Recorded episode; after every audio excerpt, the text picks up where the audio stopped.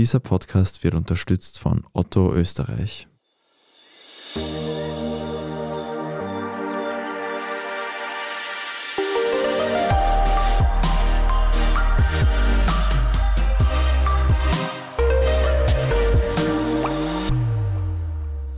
Willkommen zu Besser Leben, der Standard-Podcast zum Glücklichwerden. Ich bin Martin Schauhuber und bin heute wieder allein, aber nicht ganz, weil ich habe einen Gast da.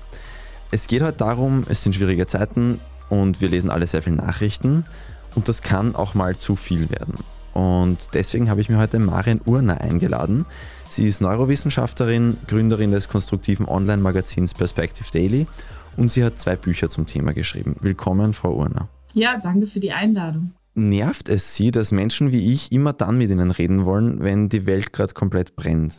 Also Nerven ist ein bisschen jetzt zu gemein ausgedrückt. Ich sage mal so, ich beobachte das mit einem gesunden Interesse, um das vielleicht ein bisschen länger auszuführen. Also Sie haben es ja auch schon gesagt, ich habe mittlerweile zwei Bücher zu der Thematik geschrieben. Das erste, was sich eben sehr stark auch auf den ganzen Medienkonsum, Zirkus und ja, sowohl Rezipientenseite, aber eben auch Produzentenseite bezieht. Und das zweite, was dann eigentlich noch einen Schritt weiter geht, weil ich festgestellt habe, dass wir das, was ich als lösungsorientiertes oder eben dann auch dynamisches Denken bezeichne, eigentlich in allen Lebenslagen brauchen. Und das Spannende, um ganz konkret darauf die Frage von Ihnen zu antworten, ist, dass wir häufig erst merken, was wir brauchen oder ja auch was uns fehlt, wenn das in Gefahr ist, beziehungsweise vielleicht schon nicht mehr da ist. Also es kennen wir auch alle, gibt sogar schöne Sprichwörter zu. Man hat das dann erst so richtig verstanden, wenn es eben nicht mehr da ist. Und das ist natürlich tragisch und traurig zugleich. Und auf der anderen Seite kenne ich es ja eben auch, weil ich ja auch ein bisschen Psychologie als Neurowissenschaftlerin mitstudiert habe und vor allem die Kognitionspsychologie, wo wir genau diese Erkenntnisse ja haben. Und ich versuche einfach ein bisschen Aufklärung zu betreiben, dass es vielleicht nicht immer ganz so schlimm kommen muss. Das Österreichische hat im Deutschen da ein sehr treffendes Wort voraus. Es ist gerade alles ein bisschen Arsch, wenn man so eine Zeitung aufschlägt oder eine Nachrichtensendung anschaut. Ist die Welt denn wirklich so schlecht gerade, wie wir glauben? Nein, also das ist die Kurzantwort. Die etwas längere Antwort oder mittellange Antwort zur Einordnung es ist so, dass wir medial eine Überrepräsentation haben von allem, was schlecht läuft in der Welt. Also wir können uns das so ein bisschen so vorstellen, der gerade so im täglichen, alltäglichen Journalismus, der fokussiert sich sehr stark darauf, was schief geht. Also so ein bisschen wie so ein Bug Report, ja, den man am Ende des Tages, so ein Fehlerbericht, den man irgendwie dann im Computer auslesen kann. Das ist natürlich auch Teil des Verständnisses vom Journalismus. Also so Stichwort vierte Gewalt im Staat und Wächterfunktion und so weiter weiter. Das Problem entsteht aber jetzt, wenn wir da eine Überrepräsentation des Negativen in der medialen Berichterstattung haben, sorgt es natürlich ganz logisch in unseren Köpfen dafür oder führt dazu, dass wir ein zu negatives, nicht der Realität entsprechendes Weltbild entwickeln. Das heißt, natürlich gibt es viele Probleme und Herausforderungen. Also ich würde überhaupt nicht zweifeln, oder anzweifeln oder äh, hinterfragen, dass das nicht der Fall ist. Allen voran die Klimakrise, jetzt der Ukraine-Krieg, viele andere Kriege auf dieser Welt, die Corona-Pandemie. Das sind natürlich alles große Brocken, um es mal ein bisschen plakativ runterzubrechen. Und wir müssen darüber reden. Aber wir dürfen nicht nur negativ darüber reden, weil da kommt jetzt dann die Psychologie zum Tragen. Das führt eben dazu, dass wir nicht in der Lage sind, diesen Herausforderungen und Problemen zu begegnen. Also nochmal kurz zusammengefasst, es ist definitiv so, dass die meisten Menschen, und das ist durch zahlreiche Studien sehr gut belegt, ein zu negatives Weltbild haben. Wer das an sich selbst vielleicht auch hier mal so ein bisschen hands-on ausprobieren möchte, dem empfehle ich den kleinen Wissenstest von der Gapminder Stiftung von Hans Rosling und anderen, eine schwedische Stiftung, die diesen Test entwickelt haben und der mittlerweile auch in vielen Ländern durchgeführt wurde und den ich selbst auch immer durchführe, wenn ich Vorträge gebe. Und da sehen wir halt immer oder sehe ich auch immer, dass im Mitte wir alle ein zu negatives Weltbild haben, gerade wenn es um die großen Entwicklungen geht. Ich bin dankenswerterweise, weil ich im Sport arbeite, davon befreit, ganzen Tag über Krieg zu schreiben beobachte aber trotzdem bei mir, dass mich das einfach ein bisschen mehr interessiert oder dass ich einen stärkeren Drang habe zu verfolgen. Und beobachte das auch bei den Menschen in meinem Umfeld. Gibt es da eine psychologische Erklärung dafür, warum wir auch selber das teilweise suchen? Ja, absolut. Und zwar würde ich sagen, eine neuropsychologische oder letztendlich ist ja Psychologie auch immer Biologie, also irgendwas in unserem Körper will das ja quasi, genau wie Sie gerade beschrieben haben, dieser Drang zum Negativen oder dieser Hang auch zum Negativen oder vielleicht sogar die Vorliebe ist ganz stark in uns verankert. Und wenn wir uns jetzt mal vorstellen oder ich Sie alle einlade, sich zu überlegen, was ist denn eigentlich die zentrale Aufgabe dieses Gehirns da in unserem Kopf? Also wenn Sie sich mal so in den Kognitionswissenschaften machen wir immer gern Gedankenexperimente vorstellen, Sie seien jetzt alle Ihr Gehirn. Das geht natürlich nicht, weil wer ist das dann? Aber wir fragen das einfach mal. Was ist dann die zentrale Aufgabe? Naja, Sie, also Ihren Körper, Ihren Organismus am Leben zu halten. Und dann sind sie natürlich sehr gut beraten, also jetzt im Falle von ihrem Gehirn, aber eben auch als Menschen, wenn sie auf alles Negative, was ja potenzielle Gefahren sein können, sehr viel schneller, stärker und intensiver reagieren als auf positive und neutrale Informationen.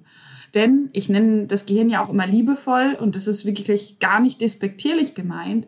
Unser Steinzeithirn und wenn wir uns da jetzt noch mal kurz versuchen, nächstes Gedankenexperiment oder kleine Zeitreise in die Lage von unseren Vorvor, Vorvor, ganz viele Vorfahren zurückzuversetzen, dann konnte eine verpasste negative Nachricht in Form von Säbelzahn, Tiger, Mammut oder sonst was natürlich bedeuten, dass das das letzte beziehungsweise vorletzte war, was wir dann wahrgenommen haben.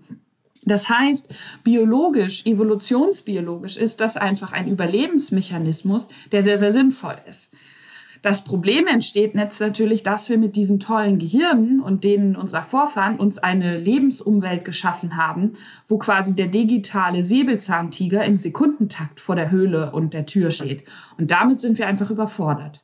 Die treueren Hörerinnen und Hörer werden sich erinnern, dass der Säbelzahntiger auch bei anderen Folgen schon hier und da mal vorgekommen ist zum Beispiel eh auch bei der Angstfolge. Wie wirkt sich das dann auf unseren Körper aus, wenn, wir, wenn unser Hirn uns die ganze Zeit in dieses Negative reinleitet und wir das dann wieder lesen? Und früher hat es dann vielleicht einen Säbelzahntiger alle zwei Wochen gegeben und wie Sie sagen, jetzt kommt alle sieben Sekunden durchs Handy.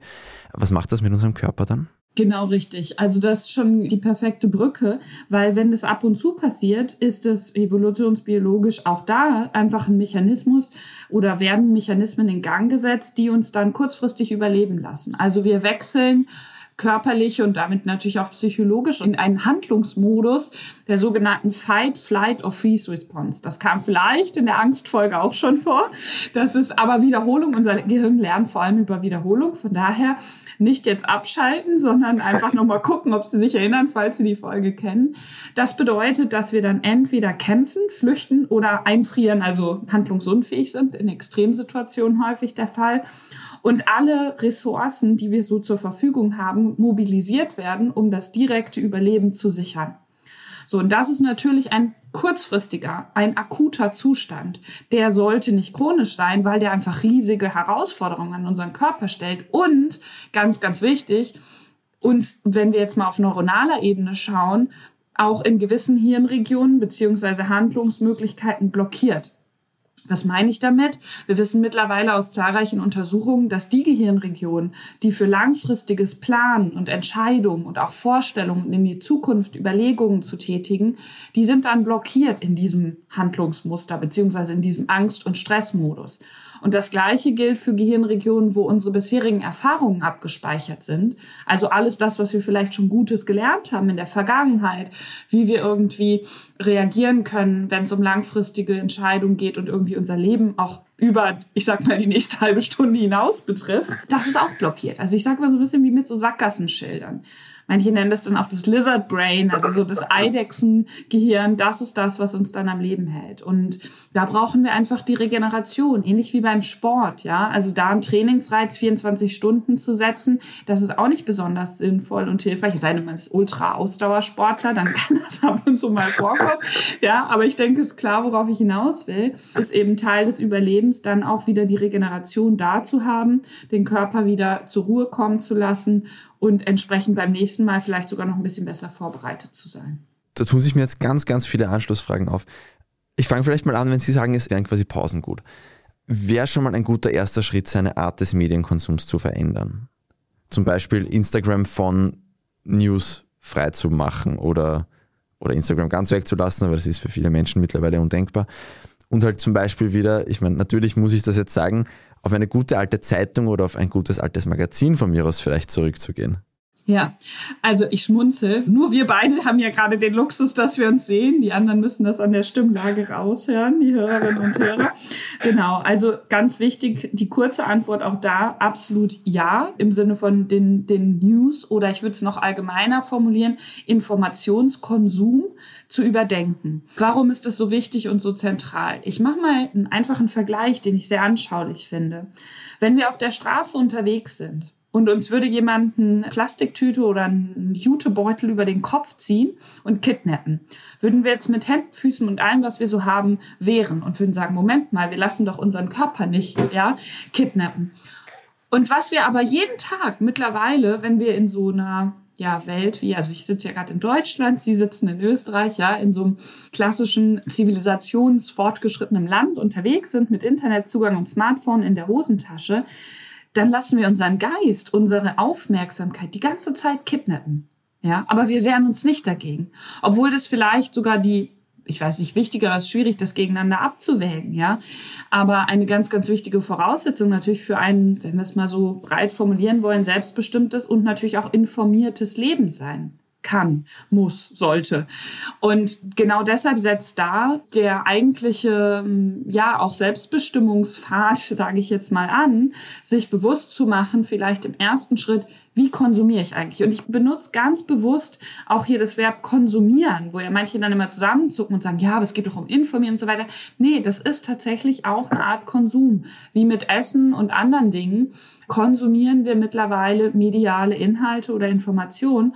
Und die einzige Chance, die wir haben, ist uns eben bewusst zu machen, was da eigentlich passiert und es dann im nächsten Schritt auch bewusst zu ändern und zu beeinflussen.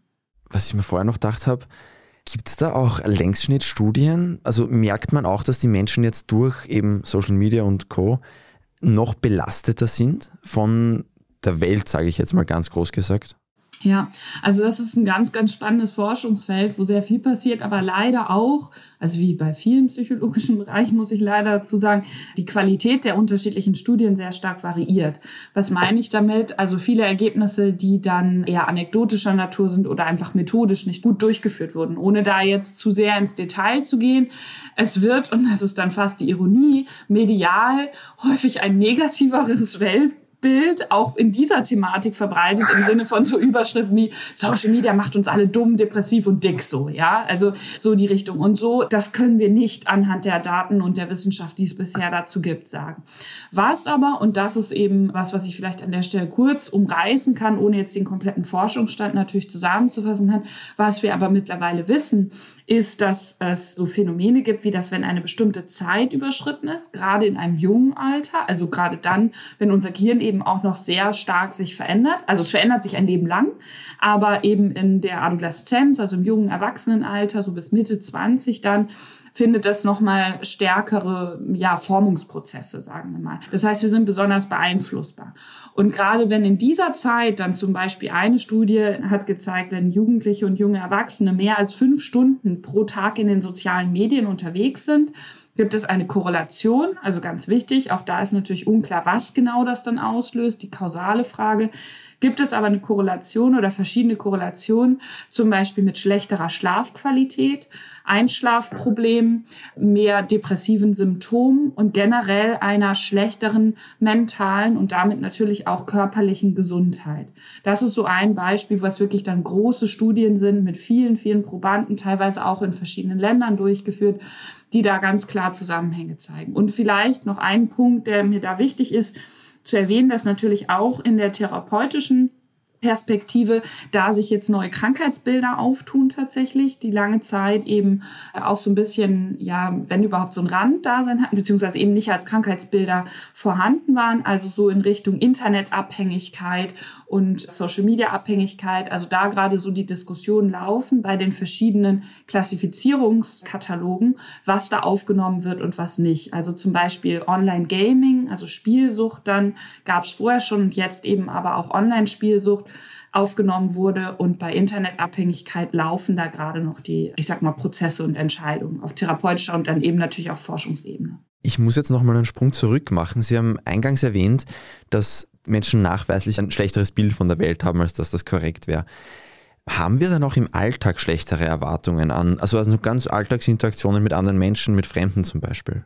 Ja, das ist eine total spannende Frage und ich bin wirklich sehr dankbar, dass Sie die stellen, weil jetzt kommen wir zu dem großen Ganzen und was macht es mit uns als Individuen, sowohl auf persönlicher, aber eben auch professioneller und ich sag mal gesellschaftlicher Ebene im Sinne von einer liberalen Demokratie, in der wir hoffentlich alle leben wollen. Und zwar vielleicht auch da beginnt mit einem Studienergebnis, was das sehr anschaulich auf den Punkt bringt wenn Menschen morgens vor der Arbeit klassische Nachrichten schauen, also das war in dem Fall waren es dann Videos, ne, also so ein bisschen so wie die Morning News quasi, die natürlich dann auch im Mittel sehr, sehr negativ sind und dann vorher und nachher, und es gibt entsprechende Vergleichsgruppen, ihre eigenen Probleme einschätzen sollen und wie schwerwiegend sie die finden.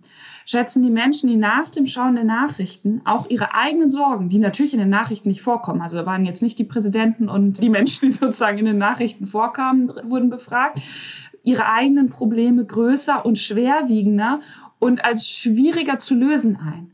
Und das beantwortet ja genau diese Frage sehr, sehr gut. Ne? Also zu sehen, wow, das hat eben nicht nur einen Einfluss darauf, wie wir die Welt und das anderswo und weit weg vielleicht einschätzen, sondern eben auch unser ganz eigenes persönliches, privates Leben. Und es geht noch weiter es gibt eben auch Ergebnisse, die zeigen, dass sich das auswirkt auf unsere Arbeitsqualität. Also wie gut wir dann an dem Tag, nachdem wir diese News geschaut haben, in der Lage sind, Aufgaben zu lösen, erfolgreich glücklich zu arbeiten und einfach Menschen zu sein, ja, die in der Welt was Positives bewirken können. Das heißt, und das meine ich auch mit diesem Konsum und diesem globalen Denken, ja, als ich eben das Kidnapping-Beispiel gegeben habe, sich zu veranschaulichen und bewusst zu werden, dass jede Information, die wir verarbeiten, unser Gehirn und damit uns als Menschen verändert, das ist ganz, ganz wichtig. Ich sage immer, es liegt in unseren Hirnen und Händen, da auch wirklich Selbstbestimmung zu praktizieren und sich zu fragen, was hilft mir wirklich, die Welt besser zu verstehen und handlungsfähig zu sein. Wir machen jetzt eine kurze Pause und danach möchte ich wissen, was das auch wirklich für mich bedeutet und wie ich dann besser jetzt Nachrichten konsumiere in Zukunft. 30 Jahre Otto und du. Danke für all die vielen bunten Momente, neuen Abenteuer und witzigen Überraschungen. Ihr macht Otto zu dem, was wir sind. Otto und du. Jetzt auf ottoversand.at. Finde ich gut. Wie erkenne ich dann, dass man auch einmal zu viel wird? Oder dass ich merke, es wird negativ? Weil, dass ich Nachrichten konsumiere und da Sachen sehe, die mir nicht taugen, das ist ja menschlich und wahrscheinlich kein Problem.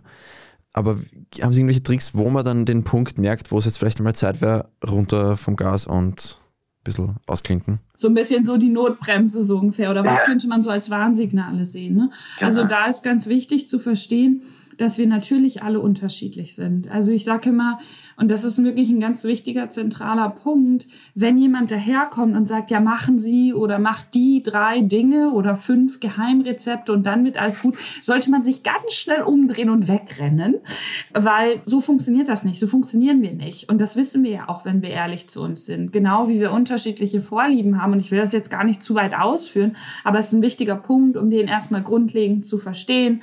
Unterschiedliche Vorlieben haben, haben wir natürlich auch zum Beispiel unterschiedliche Schwellen, wann es jemandem zu viel wird.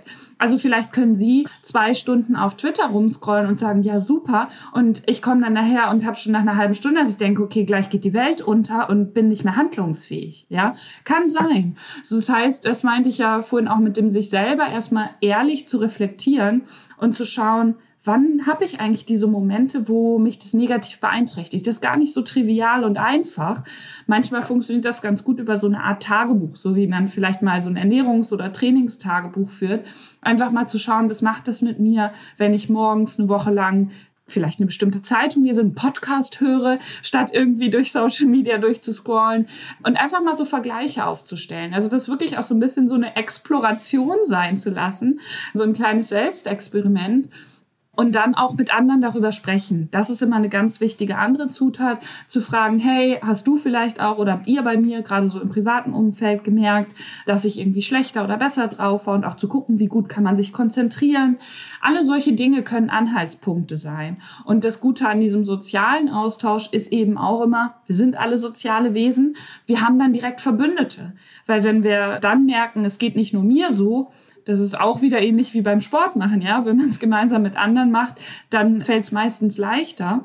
Oder irgendwelche Verhaltensänderungen zu etablieren, dann hilft die soziale Komponente ungemein.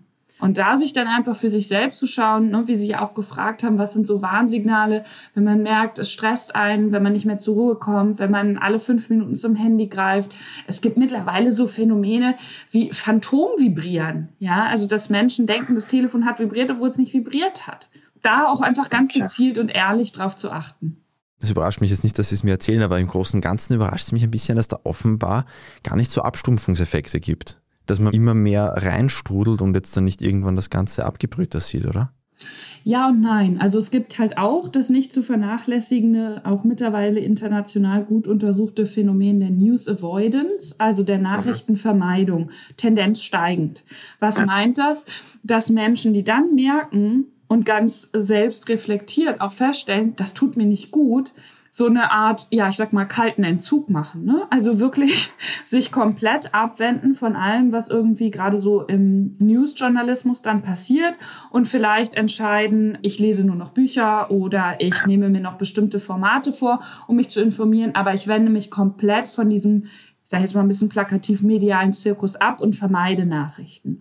Und dieser Anteil der Bevölkerung, der sagt, das zumindest schon mal gemacht zu haben oder auch längere Perioden oder komplett zu tun, der steigt in, also da gibt's immer die Zahlen vom Reuters-Institut, im Journalismusinstitut in Oxford, die das regelmäßig untersuchen und vor einigen Jahren auch da einen Schwerpunkt drauf gelegt haben. Und da sehen wir ganz klar, dass das mehr und mehr Menschen werden. Und da sind wir ein wichtiger Punkt noch, den ich da kurz erwähnen möchte, natürlich auch bei dem Aspekt, ich eben schon einmal ganz kurz angesprochen habe, nämlich dem gesellschaftlichen und was bedeutet das für unsere Demokratie. Also wenn wir die Aufgabe des Journalismus einmal ernst nehmen und nochmal kurz in unseren Kopf rufen, nämlich Menschen zu informieren und handlungsfähig zurückzulassen, dann ist da natürlich ganz klar, muss man sagen, ja, nicht bestanden, setzen sechs. Ne? Also weil dann haben sich die Menschen abgewendet und sind eben auch nicht mehr in der Lage, sich an der Demokratie zu beteiligen, weil sie ja sagen, okay, mir ist das alles zu viel. Und ich sage immer so ein bisschen plakativ, dann kochen sie halt Marmelade ein oder renovieren das Haus, ja. Aber das hilft nicht der Demokratie. Ich tue mir jetzt auch irgendwie schwer, das jetzt zu verurteilen, quasi das als Handlungsmöglichkeit dann sich auszusuchen. Aber nach allem, was Sie vorher gesagt haben, wie uns das einfach fertig machen kann. Aber ich würde sagen, wenn man jetzt den Krieg in der Ukraine ausblendet, ist das vielleicht eine Sache. Wenn man die Klimakrise ausblendet und so tut, als würde sie nicht existieren, ist das, glaube ich, eine schwierigere Sache. Sorgt nicht genau dieser Mechanismus dafür, dass unsere Enkel irgendwann vielleicht keine bewohnbare Welt mehr haben? Ja, da sind wir jetzt genau an dem richtigen, kritischen, wichtigen Punkt sozusagen. Jetzt haben wir die Basics, haben wir hoffentlich alle einmal kurz angesprochen. Und die Frage ist so, was jetzt? Ja, also wie gehen wir denn jetzt damit um?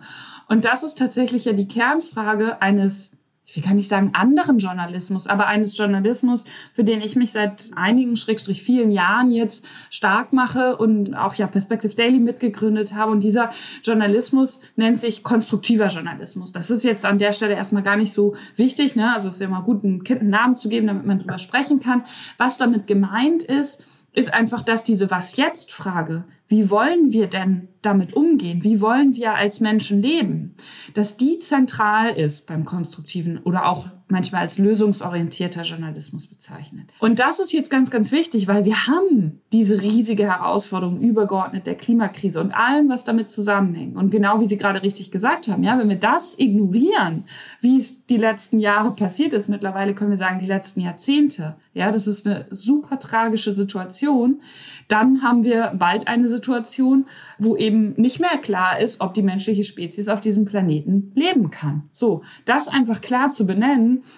ganz nebenbei bemerkt, und es ist jetzt überhaupt keine kleine Bemerkung, aber eben, dass ich es einmal kurz gesagt habe, halte ich für das größte Versagen des Journalismus, dass genau das in den letzten 40 Jahren eben nicht ausreichend passiert ist, aus verschiedenen Zwängen, Mechanismen und so weiter und so fort.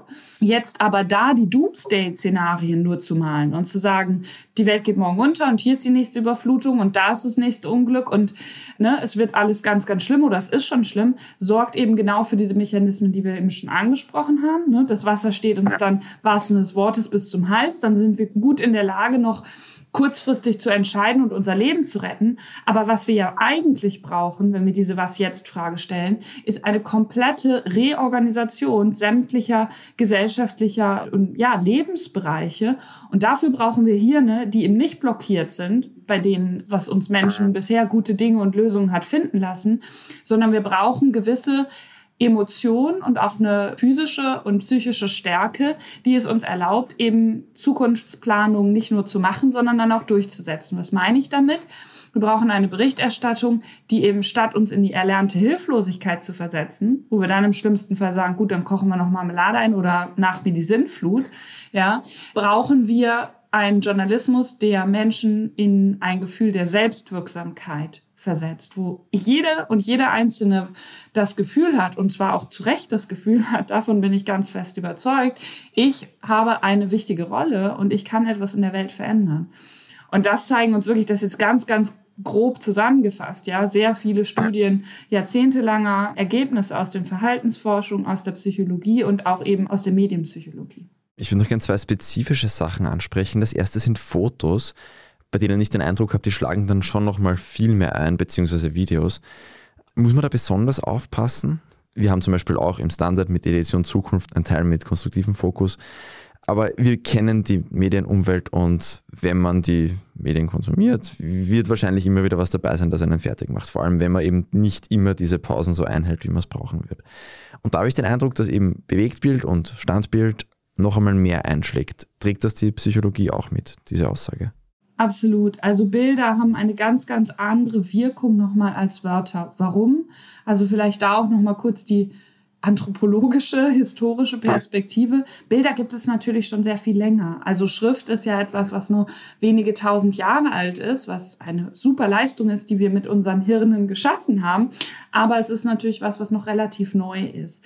Bilder hatten wir schon immer, also allein durch die, selbst wenn noch nicht ne, Höhlenmalereien, die es auch schon sehr viel länger gibt und sowas, aber einfach natürlich durch die Wahrnehmung. Was ist die Hauptform, wie wir die Welt wahrnehmen? Das ist natürlich ganz, ganz viel visuell. Und das sind ja im weitesten Sinne Bilder oder Bewegtbilder sozusagen. Das heißt, die prägen uns sehr viel stärker und bleiben zum Beispiel auch besser, wenn ich es mal so ein bisschen flapsig ausdrücke, bleiben besser hängen. Also wir speichern sie auch ganz anders und intensiver ab. Wenn man zum Beispiel so leichte, so einfache Studien durchführt, wo man vergleicht, wie viel sich Menschen noch an den Inhalt erinnern können, wenn sie einen Text lesen versus Bilder sehen versus Videos schauen und so weiter, dann sehen wir da ganz, ganz klare Unterschiede. Also bei Texten bleibt am wenigsten hängen. Ja, so das ist natürlich frustrierend für alle Menschen, die irgendwas mit Print machen, aber so ist es nun mal. Genau deshalb müssen wir uns ja auch überlegen, was für mediale Darstellungsformen wählen wir. Ne, das ist nochmal ein anderes Thema und auch zum Beispiel, welche Interaktion wählen wir, um möglichst Menschen zu beteiligen, wenn wir versuchen, Inhalte zu vermitteln. So, und jetzt ist natürlich dann die große Frage, wie wählen wir diese Bilder aus? Also was stellen wir dar und was prägen wir damit wiederum für Weltbilder, also die Bilder in unseren Köpfen, wie es ja auch häufig so schön heißt. Und da kommt wieder die große Verantwortung der Journalistinnen und Journalisten zum Tragen, sich wirklich auch nochmal bewusster zu fragen, was für ein Bild zeichne ich da eigentlich gerade? Ich mache es mal ganz einfach anschaulich an ein, zwei Beispielen vielleicht. Also die Klimakrise wurde lange Zeit Klassiker ja über den Eisbären auf der dahinschmelzenden Eisscholle verbildlicht. Ja, so was macht es mit uns Menschen? Das kreiert eben nicht die notwendige Nähe, außer dass wir vielleicht ein bisschen Mitleid mit dem Eisbären haben, die wir da brauchen. Und ein anderes Beispiel, wenn wir jetzt zum Beispiel über mentale Krankheiten, psychische Leiden nachdenken und Menschen fragen, was ist so das Erste, was euch einfällt, wenn sie an Depressionen denken, haben wahrscheinlich ganz viel dieses Bild vor Augen, wie irgendwie so eine Fensterscheibe, da rinnen die Regentropfen runter und jemand sitzt mit vorgehaltenen Händen in der Ecke. Ja, so und da sich einfach zu überlegen, was für Bilder benutzen wir, um was zu vermitteln und was ist eigentlich unser Ziel dabei, ist eine Riesenverantwortung. Ähnlich wie bei den Wörtern, die wir wählen, aber noch mal stärker. Also beim Thema Klimakrise würden Sie zum Beispiel was raten, wo der Mensch dann mehr Bezug hat dazu, als der arme Eisbär auf seiner Eisscholle? Genau, also Relevanz wird vor allen Dingen über drei Ebenen bei Menschen kreiert. Und ich nenne es immer so, das sind die drei Ebenen der Nähe. Und das eine ist eben die räumliche Nähe, die bei den meisten Menschen bei den Eisbären eben nicht gegeben ist. Die zeitliche Nähe, also das ist die große Herausforderung bei der Klimakrise natürlich auch, auch wenn die ich sage jetzt mal, Einschläge immer hochfrequentierter werden im Sinne von Überflutungen und extremen Ereignisse, Hitzewellen und so weiter. Aber die zeitliche Nähe trotzdem natürlich etwas ist, was eine Herausforderung ist bei der Kommunikation in dem Bereich. Und dann natürlich die soziale Nähe. Naja, und das, was ich eben sagte, also klar können wir mit einem Eisbären eine gewisse Empathie entwickeln und irgendwie sagen, okay, wir wollen nicht, dass der verhungert, aber das hat natürlich nicht die Nähe, die wir haben, wenn es um Menschen geht, die uns, also wir selbst, das was uns betrifft, oder eben Menschen, die uns wichtig sind. Ich mache auch da vielleicht nochmal kurz den Vergleich zur Corona-Pandemie. Wann haben wir begriffen, dass das wirklich da ist?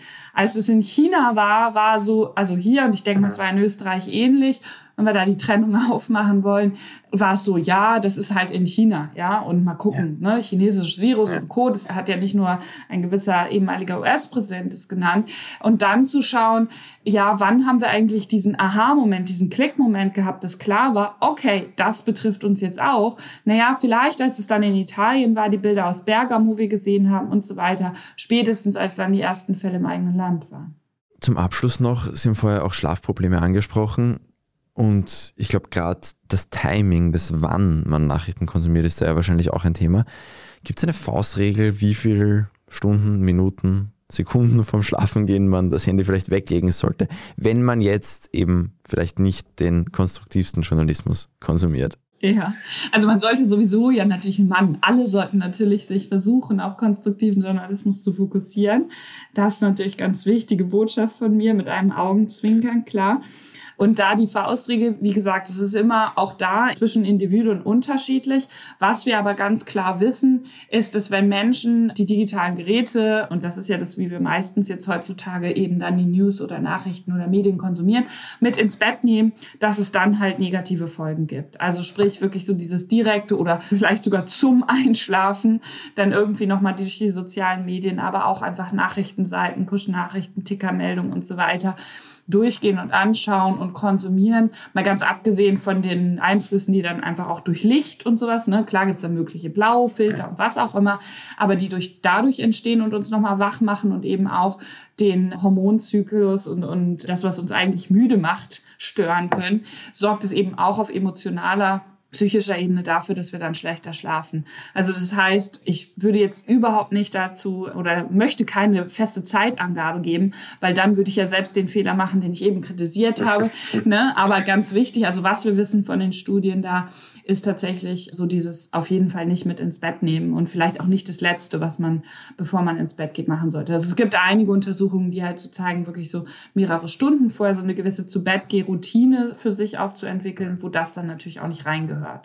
Und dann schläft man auch wieder gut, um das Ganze nochmal konstruktiv zu drehen und positiv. Herzlichen Dank für Ihre Zeit. Wer mehr auch aus dieser ganzen Denkweise lesen will, Ihr aktuelles Buch heißt Raus aus der ewigen Dauerkrise. Da gibt es dann wahrscheinlich noch einiges mehr drumherum. Ja, da ist das Ganze dann, was wir jetzt in ja, einer knappen halben Stunde diskutiert haben, dann auf gut 200 Seiten nochmal ein bisschen ausführlicher. Auch mit ein paar Abbildungen, aber hauptsächlich Text. Haben Sie zum Abschluss noch irgendetwas Positives, das die Menschen zu wenig wissen? Ja, auf jeden Fall, dass wir alle einfach so viel schaffen und leisten können, wenn wir diesen Modus der erlernten Hilflosigkeit und dieses, das war schon immer so und die da oben machen sowieso, was sie wollen, wenn wir das verlassen und wirklich anfangen, ich nenne es immer gerne, das Wofür statt Wogegen zu fragen. Also sich zu fragen, was möchte ich eigentlich? Wo möchte ich hin? Statt zu sagen, das will ich nicht, das ist schlecht, die sind schuld dann kreiert es ein komplett anderes Denken und tatsächlich auch ein anderes Handeln und damit ein anderes Dasein. Und das klingt jetzt vielleicht so sehr simpel. Es ist aber gar nicht, das immer zu praktizieren, vor allen Dingen in gewissen kulturellen Kreisen, wo dann die Meckerkultur natürlich besonders stark ausgeprägt ist. Aber es ist einfach unheimlich ermächtigend und ich halte es mittlerweile tatsächlich für alternativlos, weil es einfach auch das bessere und schönere und am Ende des Tages gesündere Leben ist. Ein schönes Schlusswort. Herzlichen Dank. Ja, wer auch nächste Woche wieder mithören will, wie es um was Gutes geht, hoffentlich, dann einfach abonnieren auf Spotify, auf Apple Podcasts, auf eurer Lieblingspodcast-Plattform Themenvorschläge sind immer sehr willkommen. Ich glaube sogar auch das war einst ein Themenvorschlag. Jedenfalls war es auf unserer Liste. Besserleben.derstandard.at. Einfach eine Mail schreiben. Auch über jedes andere Feedback freuen wir uns sehr. Das war Besser Leben, der Standard-Podcast zum Glücklichwerden. Ich bin Martin Schauhuber und diese Folge wurde produziert von Antonia Raut und Christoph Krubitz. Baba und bis nächste Woche.